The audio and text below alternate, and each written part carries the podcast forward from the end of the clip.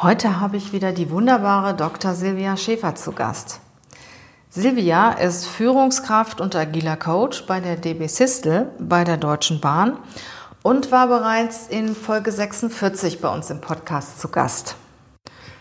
Dort hat Silvia berichtet über das Thema Leadership, über das Thema Werte, wie wichtig sind Werte in der Führung und wie bringe ich meine Mitarbeiter in ihre Kraft.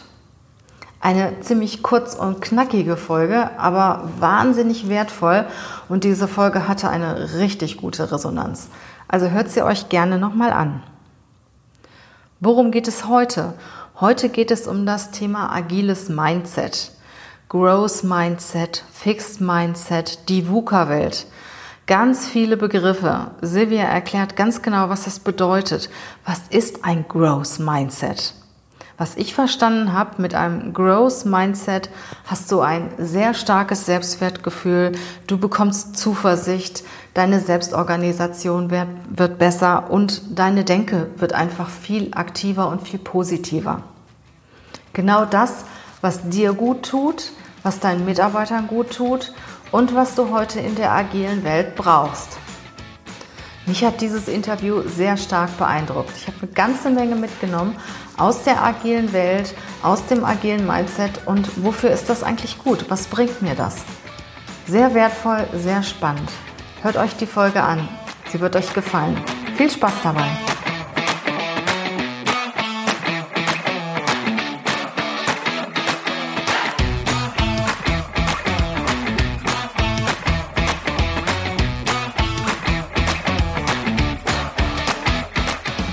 Herzlich willkommen zum Podcast Leadership is a Lifestyle.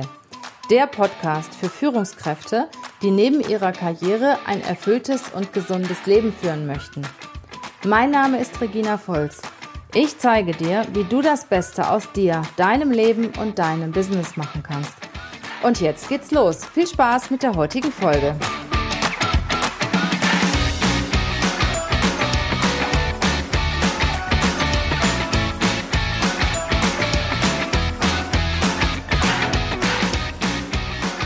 Herzlich willkommen, Silvia. Ja, danke für die Einladung. Ich freue mich total, auch hier zu sein und mal so ein bisschen über mein äh, Herzensthema, nämlich das agile Mindset, zu sprechen, weil ich glaube, da können äh, viele Menschen profitieren, indem sie sich gerade in dieser schnelllebigen Zeit äh, viel besser auch selber organisieren können mit dem richtigen Mindset. Ja, dann erzähl doch unseren Hörern mal kurz, was du genau machst zurzeit, äh, inwiefern du dich mit dem Thema agilen äh, Mindset beschäftigst, ja, und was sich dahinter verbirgt. Genau. Ja, also ich muss sagen, ich bin ja so ein altes Landei sozusagen und ähm, agile Techniken oder auch agile Denkweisen äh, habe ich meiner Meinung nach schon sehr früh erlebt, nämlich indem man auf dem Bauernhof eigentlich, ja, sag mal, alle Arbeiten, die da so anfallen, ähm, sich selber auch zieht und man, ja, ich, wie soll ich das erklären, man äh, beherzigt auch die Lebensumstände. Also man guckt zum Beispiel aufs Wetter. Ne? Ist es jetzt draußen Sonnenschein, dann kannst du auf alle Fälle ähm, ernten oder Heu machen oder sonst was und kannst das reinfahren. Wenn es natürlich regnet, ist das natürlich nicht so toll. Ne? Da muss man alles ein bisschen einplanen und natürlich auch gucken, wie viel äh, Manpower hast du dahinter. Ne? Sind jetzt irgendwie die halbe Verwandtschaft, ist die da zum Helfen oder bist du jetzt nur drei Leute auf dem Hof und die Kuh steht kurz vorm Kalben? Das heißt, was ich da mitgenommen habe, ist immer, es ist eine Arbeit da, die muss getan werden, aber welche Arbeit man sich aussucht, in welche Reihenfolge, was Priorität hat und was am meisten Sinn macht, das hat natürlich schon was mit den Gegebenheiten auch zu tun, ja. Und ich vergleiche das auch immer so mit der VUCA-Welt. Also da kann es auch gut sein, dass jetzt mal ähm, schnell sich Gegebenheiten ändern, dass man an einem Strategieplan vielleicht gar nicht mehr festhalten kann, weil sich die Welt inzwischen weitergedreht hat.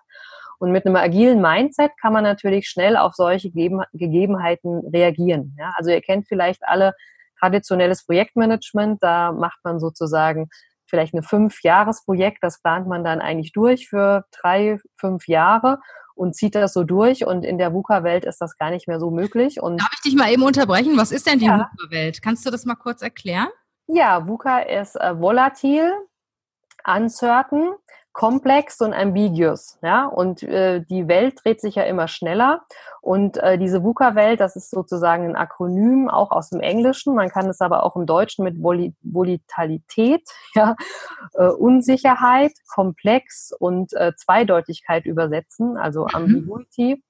Und das sagt quasi aus, dass du nicht mehr so gut planen kannst, weil eben sehr komplexe Zusammenhänge da sind und ähm, weil es auch sehr unsicher ist, wie sich alles entwickelt. Also so ähnlich wie auf dem Bauernhof, ne? Du musst sehr schnell reagieren, je nach Wetterlage, je nach äußeren Einflu Einflussfaktoren musst du sehr schnell äh, reagieren, damit du die Ernte auch behalten kannst, damit nichts verloren geht und äh, ja, damit du so viel wie möglich aus dem, was du gesät hast, rausholst, ne? Genau, also es ist, ist eigentlich ein System, ähm, also das agile Mindset, wo du dich schnell an Gegebenheiten anpassen kannst und auch deine Prioritäten, die du dir vielleicht mal gesetzt hast, sehr schnell switchen kannst, um eben mit den gegebenen Umständen noch ähm, das was Gutes oder das Maximale rauszuhalten. Ähm, das heißt, das heißt, ich muss auch sehr flexibel denken können. Sehr genau. flexibel sein, äh, darf mich nicht so an vorhandenem festhalten, sondern muss auch sehr veränderungsbereit sein. Genau, also ein Change spielt da auch groß mit rein. Und äh, was man ja früher immer so gehört hat, da kamen immer so Aussagen, ja, das haben wir so geplant, das machen wir jetzt so oder das haben wir immer so gemacht, das machen wir weiterhin auch so. Und ähm, das würde auch funktionieren, wenn halt die gleichen Voraussetzungen da sind. Aber wenn so wie heute zum Beispiel, ähm, sage ich mal, sehr viel digital gearbeitet wird und ähm, zum Beispiel Aufträge über E-Mail reinkommen oder als Führungskraft braucht man vielleicht eine Info von einem Mitarbeiter und dann ist es natürlich so, dass man jetzt nicht mehr wartet, so wie das früher war, dass man irgendwie ein Angebot annehmen kann über was weiß ich, wo das Angebot zwei Wochen gilt, ne, weil dann eben die Briefe so lange hin und her geschickt werden mussten, sondern das muss halt meistens alles sehr viel schneller gehen. Ja, das war das sehr schön. Ne? Man hatte erstmal Zeit, man konnte in Ruhe den Brief lesen, äh, dann konnte man ihn mal dahinlegen und ich sag mal, vor drei, vier, fünf Tagen hat ja niemand eine Antwort erwartet. Ne? Genau. Gab da noch das Telefon, aber äh, ich sag mal, vieles wurde ja per Brief verschickt. Und heute müssen die Leute ja sehr schnell reagieren. Da genau. erwartet man ja teilweise im Stundentakt äh, die Rückmeldung, ne? Genau, also das ist absolut richtig. Und es ist ja auch so, dass man, äh, wenn man was zu sagen hat, man das ja relativ schnell losschickt. Also ich kenne auch viele, äh, die jetzt sozusagen über WhatsApp oder Telegram mehr oder weniger kommunizieren. Und dann hat man ja ähm, sozusagen innerhalb von, sage ich mal, Minuten oder Stunden spätestens auch eine Rückmeldung, ja, also wenn die Kommunikationswege da funktionieren.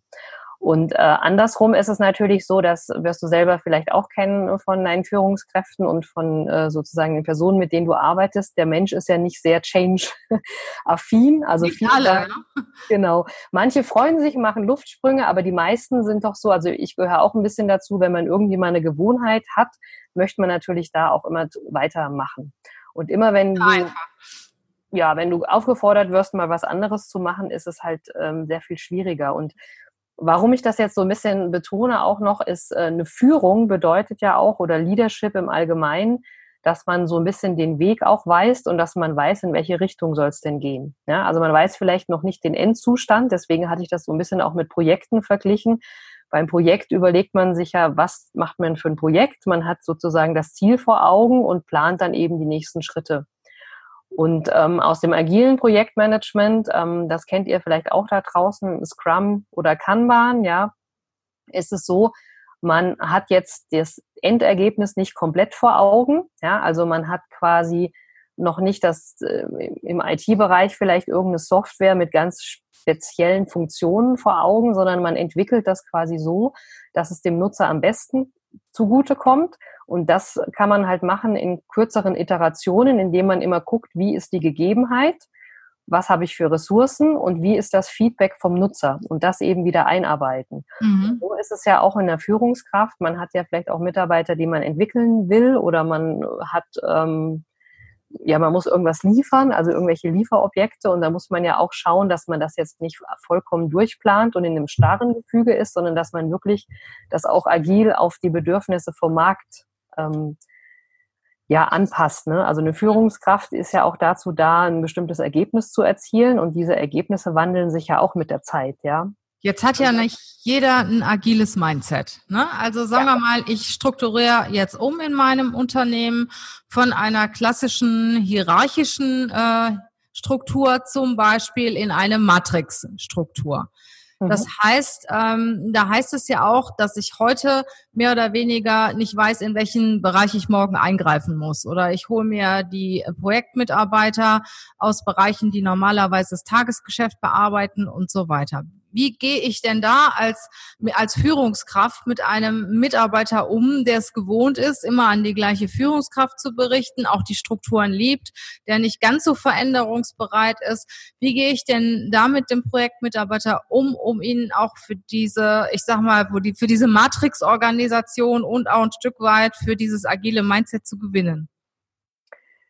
Ja, also man äh, kann sozusagen erstmal, also das Allerwichtigste ist im Führungsalltag ja natürlich auch erstmal zuzuhören. Ne? Was sind die Bedenken? Warum verhält sich jemand so, wie er sich verhält? Und erstmal Verständnis dafür aufbringen, warum jemand so reagiert, wie er reagiert. Denn das würde ich vielleicht gerne auch nochmal einwerfen. Es ist oftmals auch so, dass ähm, dieses starre Mindset, also man sagt auch Fixed Mindset, dass uns das oft von der Schule schon anerzogen wurde, indem wir einfach also das kennt ihr alle wahrscheinlich von der Schule, ja. Man hat irgendeine Aufgabe, man wird bewertet von Note 1 bis 6.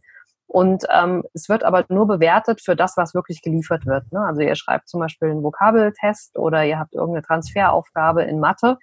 Der Lehrer bewertet immer nur, ist das Ergebnis richtig oder falsch. Und das fängt natürlich in der Schule an und das zieht sich die ganze Schule durch.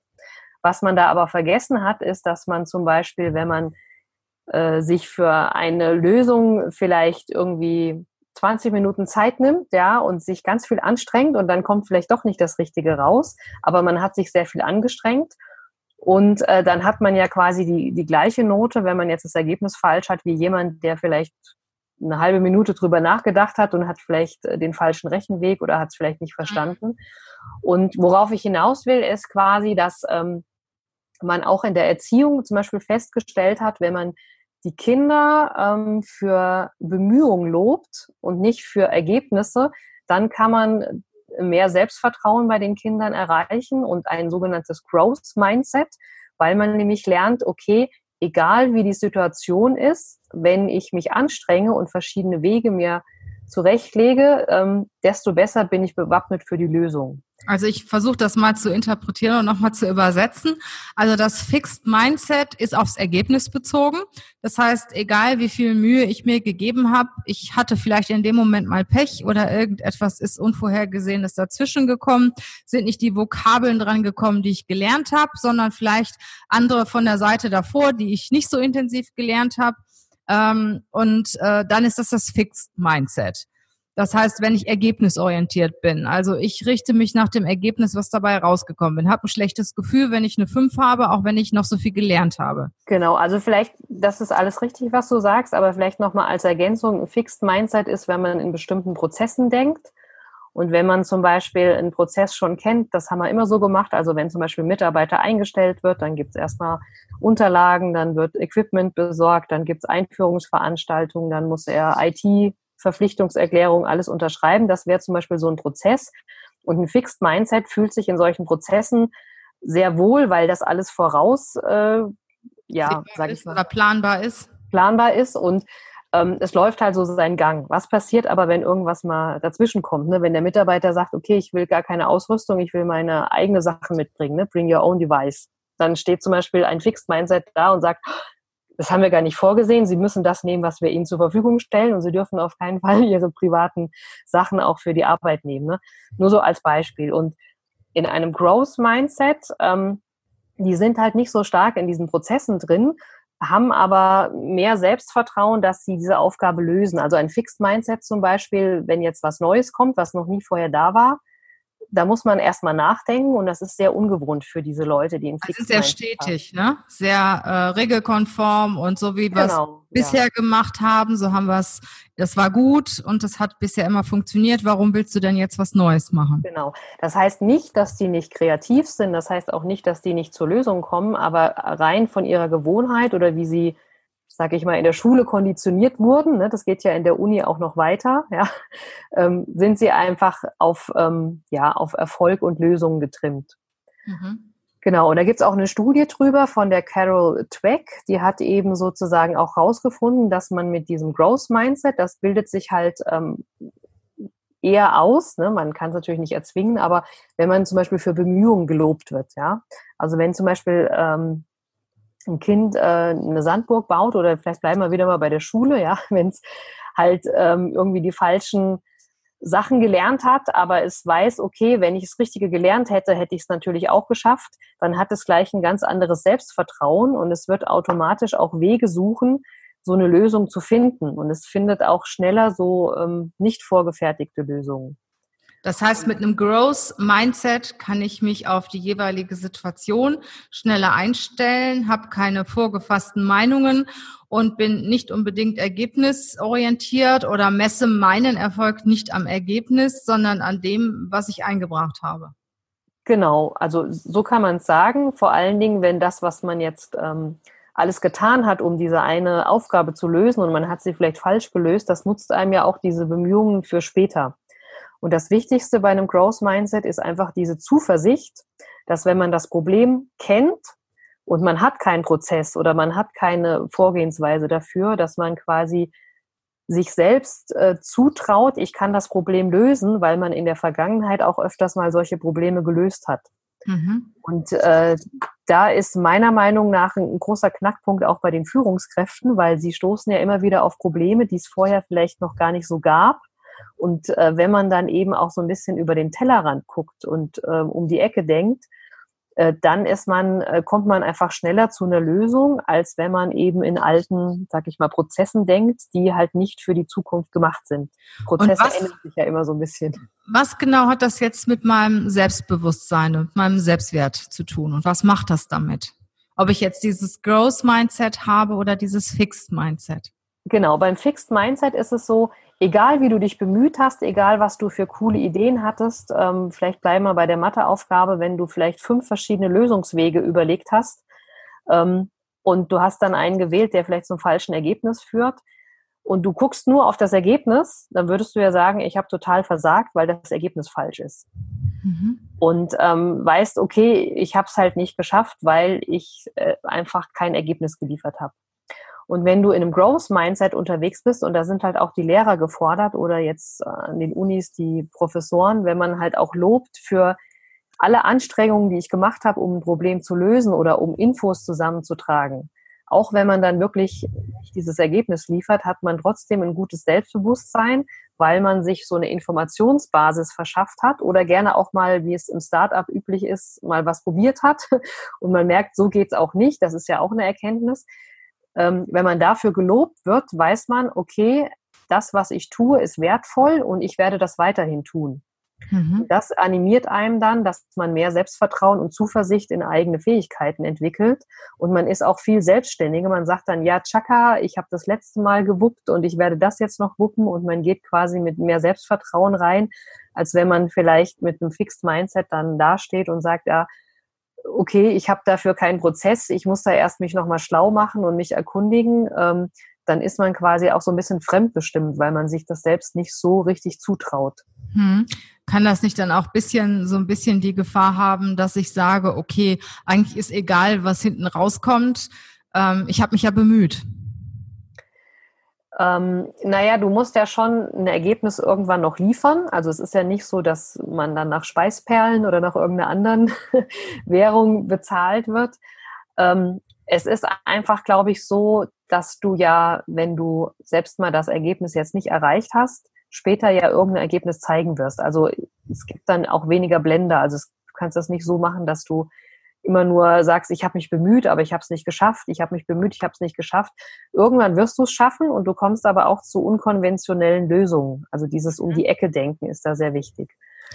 Was ich sagen muss, es kommt natürlich auch darauf noch an, wie, wie die Lösung oder wie die Aufgabe gestrickt ist. Manche wollen ja auch nicht, dass man um die Ecke denkt. Dann hat man mit einem Growth Mindset natürlich, kann man auch keinen Blumentopf gewinnen. Aber aus meiner Meinung und meiner Erfahrung kann man sagen, in dieser VUCA-Welt, wo wirklich immer andere Qualitäten und Kreativität gefragt ist, ähm, ist es wichtig, dass man eben sich nicht auf Erfolge sozusagen festlegt, sondern dass man halt auch einfach mal um die Ecke denkt. Nun sind wir ja oder viele von uns sicher auf dieses Fixed Mindset auch äh, konditioniert worden. Angefangen schon in der Schule, wo Ergebnisse stimmen müssen, äh, sicher auch bei der Ausbildung, beim Studium, wo ja vieles wirklich auf Ergebnisse ankommt. Kann ich denn dann, ich sag mal, wenn ich schon im Berufsleben bin, äh, dieses Growth Mindset noch lernen und mir aneignen? Oder wenn ich das Fixed Mindset einmal innerhab, äh, ist es halt so, dann kann ich mich nicht mehr verändern. Also aus meiner Sicht kann man sich sehr wohl verändern. Man braucht halt das Bewusstsein dafür, dass man auch mal Fehler machen darf. Also wirklich auch mal äh, sich selber zugestehen, ich, ich darf mal Fehler machen. Also ich kenne da auch so eine, so eine Story von einer coolen Führungskraft, die einfach irgendwie ein Projekt versemmelt hat und ich weiß nicht, wie viel tausend Euro da ähm, sozusagen nicht mehr, also verloren waren.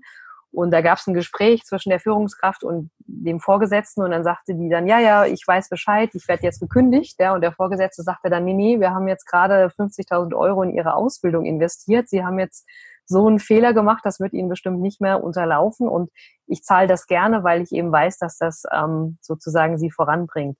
Und so ist es natürlich auch, ähm, wenn man sich Fehler mal erlaubt, wenn man auch mal relativ schnell am Markt agiert und daraus auch wieder lernt.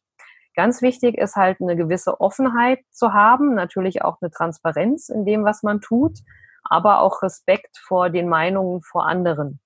Und ähm, da kann jeder äh, dazulernen, indem man einfach diese, diese Konditionierung auf Erfolg oder auf bestimmte Prozesse, indem man die einfach nicht so hoch bewertet wie Kreativität und einfach auch an Gegebenheiten anpassen. Also wenn man das Beispiel von vorhin nochmal nimmt, wenn jetzt wirklich da jemand kommt und sagt, ich würde gerne meinen eigenen Computer mitbringen, ähm, dann einfach auch zu sagen, okay, das hatten wir noch nie, aber vielleicht können wir uns ja mal probieren im Monat und schauen nach einem Monat, geht das oder geht das nicht, ja? Oder vielleicht erst nochmal Rücksprache halten mit, mit Datenschutz oder mit irgendwelchen Security-Sachen, damit das halt auch in trockenen Tüchern ist. Und da merkt man sehr schnell, das kann man auch selber an seiner eigenen Reaktion mal festhalten, ähm, wie bin ich denn neuem gegenüber eingestellt, ja?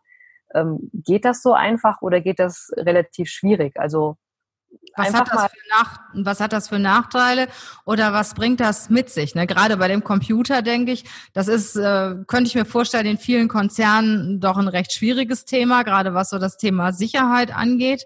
Dann gibt es aber sicher wieder andere Beispiele, wie es jahrelang gemacht wird und äh, da ist es sicher mal besser, mal rechts und links zu denken. Ne? Ja, also vor allen Dingen, vielleicht können wir auch noch mal im Sinne von New Work das ein bisschen beleuchten mit diesem Fixed and Growth Mindset. Also ich habe ein paar Beispiele aus meiner Erfahrung. Ich habe nach meiner ähm, sozusagen Elternpause wollte ich ja wieder durchstarten in der Chemie und habe mich auch in, auf Teilzeit beworben. Und dann habe ich immer wieder Rückmeldungen bekommen, um Gottes Willen, Frau Schäfer, Sie sind äh, promoviert und wir können Sie nicht in Teilzeit einstellen. Äh, Sie, wenn Sie Führungskraft werden, Sie müssen in Vollzeit da sein. Sie müssen ja immer ansprechbar sein für die, für die Mitarbeiter. Und ähm, das ging eine ganze Zeit so weiter. Ähm, und in, mit einem Fixed Mindset hätte man vielleicht, äh, mit einem Growth Mindset hätte man vielleicht gesagt, okay, wir verstehen das, wir probieren es einfach mal aus und wir können uns auch mhm. vorstellen, dass Sie im Homeoffice sind. Ähm, das war damals halt nicht ähm, möglich, aber heute, wie ihr alle wisst, ist das äh, fast gang und gäbe. Also ich denke mal, die meisten der größeren Konzerne und kleineren, die bieten Homeoffice an. Viele, ja. sein Own Device. Also früher war das ja noch so, als ich, als ich fertig war mit dem Studium, da hat man angefangen und hatte da sozusagen einen Desktop dastehen. Ne? Mhm. Da konnte ich gar nicht irgendwie mobil arbeiten. Und ich sag mal, ähm, ich finde auch die Bewegung, dass man immer flexibler im Denken wird, dass man sich immer mehr Modelle vorstellen kann. Also man kann zum Beispiel auch sagen, ich bin jetzt mal eine Woche, ähm, sag ich mal, ähm, in Spanien. Ja, ich nehme aber meinen Rechner mit und arbeite von dort zum Beispiel. Mhm. Das hat ja nichts mit Urlaub zu tun. Man kann ja auch in Spanien sein und äh, in Spanien arbeiten, so wie es alle Spanier machen. Und da merke ich halt von diesem Fixed Mindset zu Growth Mindset, das öffnet sich halt immer mehr. Und heute in der agilen Welt ist es ja auch erforderlich, dass du dieses Growth Mindset mitbringst, sonst, sonst überlebst du ja gar nicht in der agilen Welt. Ja, also ich hatte mal, als ich auch beim großen Konzern tätig war, so ein Projekt, wo QR-Codes eingeführt werden sollten. Und dann habe ich schon damals gesagt, ich weiß nicht, die Technologie ist ja schon so, äh, auf dem absteigenden Ast, war das zumindest damals. Und dann hieß es aber, nee, nee, das haben wir so geplant, das Budget ist zurückgestellt, das ziehen wir jetzt so durch. Und da habe ich gesagt, okay, es ist eure Entscheidung. Ich, damals war ich Projektmanagerin, ähm, ich mache das auch so. Und heute ist es oftmals so, dass gerade diese Strategiefragen, also auch fachliche Fragen, nochmal hinterfragt werden, weil sich die VUCA-Welt halt so schnell dreht. Mhm. Das finde ich aber auch sehr gut, weil man dann mehr am Markt äh, sozusagen optimiert oder, sag ich mal, Dienstleistungen oder Produkte für den Markt optimiert und nicht jetzt irgendwas ähm, auf dem Markt wirft, was keiner mehr braucht. Und da sind natürlich die Führungskräfte auch wieder gefragt. Das kennt ihr vielleicht. Ihr habt ja meistens einfach so die, nicht die fachliche Führung direkt, sondern eher kooperativ und müsst gucken, dass der Laden läuft, weil für die Fachthemen sind ja meistens Experten vorhanden und da halt auch wirklich mit offenen Augen ähm, durch die Welt gehen, um auch solche Strömungen, gerade bei Innovation und Technologie, wirklich auch wahrzunehmen und gerne mal auch eure Mitarbeiter fragen, wie sie denn zu einem oder anderen Thema stehen. Wie kriege ich denn jetzt einen Mitarbeiter zum Growth Mindset, wenn er das nicht hat? Ja, das ist. Also erstens mal, wie gesagt, zuhören, die Menschen verstehen und auch versuchen, sie zu öffnen, damit man einen guten Austausch hat. Und ähm, da ist das Gleiche, was man auch äh, in der Schule macht, für Bemühungen loben. Ne? Also wenn jetzt einer irgendeinem Controlling-Bericht vielleicht zwei Tage lang rumgetüftelt hat und er will irgendwelche Zahlen in eine schöne Struktur bringen, wie auch immer, äh, dass man dann auch sagt, okay, jetzt hast du dich so lange angestrengt, das hast du super gemacht und das werden wir in Zukunft auch wieder hinkriegen, dass es äh, besser läuft, einfach auch für Bemühungen loben. Mein früherer Lehrer hat immer gesagt, Wunderschön, nur nicht richtig. Ja, Operation gelungen, Patient tot, das gibt es ja genau, auch. Genau, Also damit muss ich mich dann äh, anfreunden, dass ein Mitarbeiter von mir viel Zeit braucht und etwas macht, was ein schlechtes Ergebnis mit sich bringt, sage ich jetzt mal ganz provokant. Es, es muss nicht unbedingt mehr Zeit kosten. Es, also wenn das Vertrauenskonto stimmt, dann kostet mhm. das gar nicht so viel mehr Zeit, ja dann kann man auch äh, mit wenig Zeit kommunizieren und dann wird das auch äh, stimmen. Dann weiß der Mitarbeiter auch schon, okay, wie weit ist mein Vertrauenskonto aufgebaut, wie weit kann ich gehen, bevor ich um Hilfe frage oder der weiß dann auch, wann muss sich das der Führungskraft irgendwie reporten, dass es mal irgendwie nicht so gut läuft, dass irgendwie ein bisschen Sand im Getriebe ist. Genau, das, das sehe ich so, dass der Mitarbeiter schon wissen muss, wann brauche ich fremde Hilfe, wann kann ich auf andere Leute zugehen und nicht immer nur denken, naja, Hauptsache ich bemühe mich, das wird schon akzeptiert. Ich finde, äh, ich als Führungskraft finde, dass auch Ergebnisse rauskommen müssen. Und ich sehe das so, wenn ich Mitarbeiter habe, die ähm, etwas, etwas machen, was sie auch gut machen, aber aus irgendwelchen äußeren Gründen kein gutes Ergebnis dabei rauskommt. Ich meine, wir beim Recruiting haben da sicher gute Beispiele. Wir geben uns sehr viel Mühe und finden auch aus unserer Sicht die besten Kandidaten. Und dann sagt der Kunde irgendwann mal, nee, also wir organisieren intern um, die Stelle wird nicht besetzt. Dann heißt das, dass wir einen guten Job gemacht haben, die Stelle wird trotzdem nicht besetzt und das ist halt shit happens. Ne? Also der Erfolg ist nicht da, trotzdem haben wir einen guten Job gemacht. Das könnte ich akzeptieren. Was genau. ich allerdings als Führungskraft nicht akzeptieren kann, wenn jetzt jemand wirklich sich da in irgendeinem Bereich eingräbt und versucht, das um alles in der Welt selbst zu lösen und bei einer Controlling-Statistik schöne Zahlen macht, aber die Zahlen sind falsch. Ne, mhm. Dann erwarte ich schon von dem Mitarbeiter, dass er mich anspricht und sagt, ich kann es nicht oder hast du jemanden, der mir helfen kann? Oder kann jemand anders die Aufgabe übernehmen, weil das ist nicht so mein Ding. Bevor er sich da tagelang hinsetzt und ich sag mal, äh, schöne Zahlen abliefert, aber kein gutes Ergebnis. Genau, aber das ist ja auch ein bisschen in dem Growth Mindset inbegriffen, dass man sich halt auch Hilfe holt, wenn man nicht weiterkommt und mhm. dass man auch die richtigen Personen fragt. Nicht um selber unbedingt ganz viele Fähigkeiten zu erlangen. Klar, Know-how-Sharing ist immer gut, aber dass man halt auch sagt, okay, da bin ich jetzt nicht mehr kompetent, ich muss jemand anders fragen. Ja. Oder auch wirklich was sein kann, offen hinzugehen und sagen, okay, ich sollte jetzt so und so den Bericht machen. Einfach sagen, die Zahlen geben das nicht her, es funktioniert nicht. Genau, also da auch schnell reagieren, ne? auch agil reagieren. Genau, auf alle Fälle. Mhm. Und ähm, es hat wirklich, also ich will nochmal auf das zurück, was du vorhin sagtest, mit es hat nicht unbedingt mit mehr Zeit zu tun. Eigentlich ist äh, sozusagen ein agiles Mindset, was sich flexibel auch anpasst auf die Gegebenheiten, ähm, sehr viel besser für die Führungskraft, weil die Führungskraft dann auch weiß, okay, der denkt ja alleine schon mal weiter. Ja, dem muss ich nicht alles vorkauen, ich muss es nicht haarklein delegieren. Ähm, es, es kennt ihr ja aus eurem Führungsalltag. Du kannst delegieren mit genauen Anweisungen, indem du das Wie vorgibst. Du kannst aber auch nur delegieren, indem du doch das Was und Wann vielleicht vorgibst. Ja, und äh, je nachdem, wie reif so ein Mitarbeiter ist, wird er dann auch selber auf Lösungsideen kommen oder nicht. Mhm. Und je höher der Grad, äh, also sage ich mal, je fachlich kompetenter oder je agiler der, der Mitarbeiter ist, desto andere Ideen macht er auch. Ja, also ich kenne das so, wenn jetzt jemand relativ frisch von der Uni kommt und noch nicht so viel gearbeitet hat, dann gibt man halt eher noch die Art und Weise vor. Man fragt in kürzeren Zeitabständen mal nach. Also das meint jetzt nicht Kontrolle, sondern man bietet Hilfe an. Es reicht schon mal, wenn man fragt, äh, wie kommst du voran? Brauchst du noch Hilfe? Und je fortgeschrittener so, eine, so ein agiles Mindset ist, desto selbstverantwortlicher reagiert auch der Mitarbeiter. Das mhm. heißt, als Führungskraft, wenn mir dran gelegen ist, dass ich Aufgaben ab, gut abgeben kann und mich auch nicht mehr jetzt so im Sinne von Micromanagement kümmern muss, ist es eigentlich besser. Ich fördere halt dieses ähm, Growth Mindset, indem ich halt auch für sage ich mal, Bemühungen lobe und auch dem Mitarbeiter klar mache, okay, du hast dein Bestes gegeben, das Beste war gut genug, es hat einfach mal nicht sollen sein. Hat nicht gereicht oder es hat, ja. Ja, es passiert ja mal. Aber mhm. es, agil meint ja auch, okay, also angenommen, ich komme jetzt mal wieder auf ein Bauernhof-Beispiel zurück, ja. Angenommen, das Wetter ist noch schön und man denkt sich, okay, ich ähm, gehe morgen raus und, und fahre die Früchte rein, ja. Und dann sieht man, ah, es wird schon total dunkel und es ist gleich ein Gewitter im Anmarsch und man äh, zieht alle Kräfte zusammen, wollen alle aufs Feld fahren und noch das retten, was zu retten ist. Und trotzdem schaffen sie es nicht. Es schüttet in Strömen, es regnet und man muss eigentlich alles wieder trocknen lassen, bevor es weitergeht. Dann kann man aber trotzdem noch, äh, man hat dann zwar jetzt nicht die Ernte eingefahren, aber man konnte trotzdem sagen, den Umständen entsprechend haben wir das Beste gegeben. Am besten darauf reagiert, ne? Genau, und das hat halt auch wieder damit zu tun, mit dem, mit diesem Selbstbewusstsein, dass du dann sagst, okay, wir haben das Beste gegeben, das ist wie beim Sport, ja, du, du, du gibst das Beste und bist mit dir erstmal zufrieden. Gute Sportler kämpfen ja immer nur gegen sich selbst und nicht gegen die Gegner. Und ähm, wenn die das Beste für sich gegeben haben, sind sie ja meistens auch zufrieden und stecken auch Niederlagen weg, weil sie wissen, okay, wenn mal wieder bessere Umstände kommen, ich besser im Training bin oder die Gegner vielleicht nicht so im Training sind, dann ist die ganz dann anders. Dann ist es besser, ne?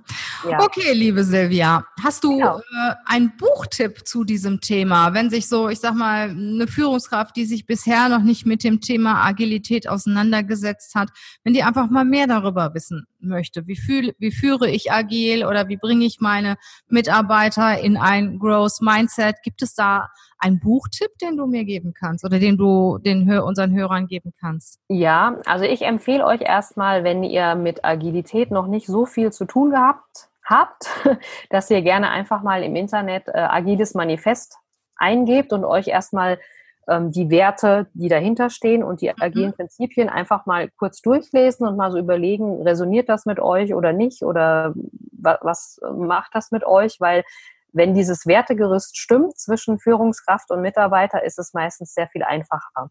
Mhm. Und ähm, wie gesagt, das wäre erstmal ein, ein Anfang. Und wenn ihr euch ähm, schon ein bisschen weiter fortgeschritten seid, vielleicht auch mit agilen Projekten schon sehr viel zu tun habt, es gibt von der Svenja Hofert ein gutes Buch, das agile Mindset.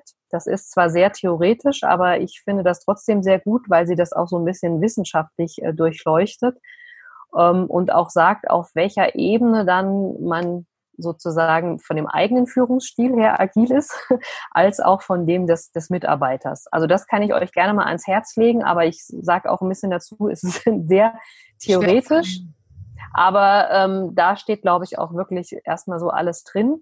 Und ähm, ansonsten natürlich einfach ähm, Augen und Ohren offen halten und einfach unabhängig von irgendwelchen Theorien oder Büchern selber mal zu prüfen, wie flexibel bin ich denn in meinen Entscheidungen. Mhm. Ja? Was mhm. passiert, wenn ich jetzt zum Beispiel ein Projekt budgetiert habe und ähm, der Chef kommt rein und sagt, wir müssen zehn Prozent streichen. Ja? Genau, Geht man, setzt man sich, eingestampft. Genau, setzt man sich froh hin und sagt, okay, da und da können wir ein bisschen was machen. Ist man noch guter Dinge? Oder sagt man innerlich zusammen und denkt so, oh nein, jetzt habe ich so viel gerechnet, jetzt muss ich noch mal kürzen. Also, dass ihr mal selber achtsam guckt, wie, wie reagiert ihr denn mhm. sozusagen? Weil was ich sehr stark beobachtet habe, dass die, die Einstellung der Führungskraft ähm, auch sehr stark auf die Mitarbeiter abfärbt. Mhm, klar, die Mitarbeiter suchen, die Führungskräfte suchen sich ja auch ihre genau. Mitarbeiter aus, ne? Und auch die Mitarbeiter natürlich ihre Führungskräfte. Genau. Ja, liebe Silvia, das war ja wieder eine ganze Menge Input, den du uns gegeben hast. Herzlichen Dank dafür.